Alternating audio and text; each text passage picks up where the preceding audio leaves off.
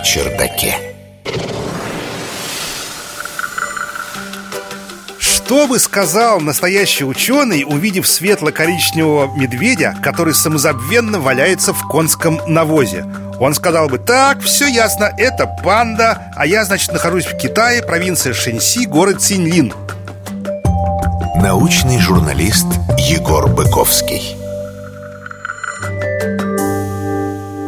А вот интересно, как бы ученый определил по цвету медведя и конскому навозу, где он находится? Из чего он вообще решил, что это панда? А очень просто. Вот припомните, что такое панда? Это такой симпатичный черно-белый мишка, прям как из мультфильма, да? И совсем не опасный, потому что ест только бамбук. Так? Да не совсем так. Дело в том, что планета Земля исследована до сих пор не полностью, и крупные виды млекопитающих открывали до самого последнего времени. Вот, скажем, всем известная милашка, черно-белая панда, обитает в провинции Сычуань. Несколько лет назад я был в столице провинции, городе Чэнду, и два дня провел в заповеднике панд. Незабываемое впечатление, друзья. Но у панд есть еще один подвид – аулиропода меланолеука кингеленгисис. И у них вместо черной шерсти светло-коричневая.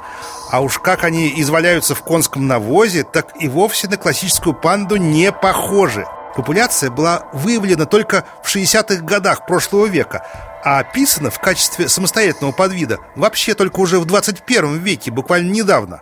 А зачем нашей коричневой панде конский навоз? Потому что панда очень любит бета-кариофилен. И как только найдет конский навоз, который содержит это вещество в больших количествах Так немедленно в нем и обваливается. Но почему? Наука на чердаке.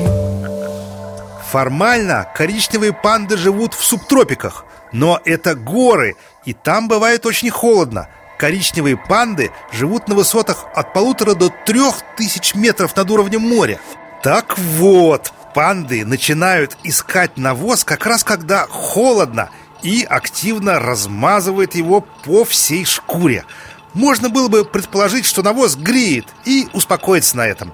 Но нет, пытливые китайские ученые не из таковских – они тут провели полноценные исследования и выяснили, что навоз содержит в больших количествах вещество бета-кариофилен. И если нанести его раствор на кожу мышей, например, то те становились менее чувствительны к холоду. Это было связано с тем, что молекулы этого вещества блокировали работу рецепторов, которые отвечают за реакцию кожи всех млекопитающих на холод. Бедные панды! А если лошадей вдруг в последние дни поблизости не было, что они делают? Ну, наверное, ищут бета-кариофилен в каких-то растениях.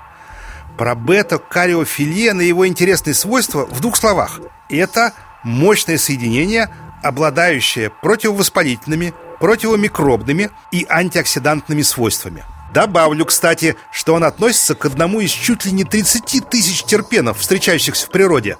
Ну, а терпены, друзья, это такой класс природных углеводородов, который содержится в растениях и животных. Они образуются из изопреновых единиц, которые состоят из пяти атомов углерода, прикрепленных к восьми атомам водорода – Бета-кариофилен чаще всего упоминается как терпен, содержащийся в каннабисе. Вот такие дела. После этого на пант начинаешь смотреть каким-то новым взглядом. Ну и еще, слава любознательным китайским ученым, не прошли мимо любопытного феномена. Наука на чердаке.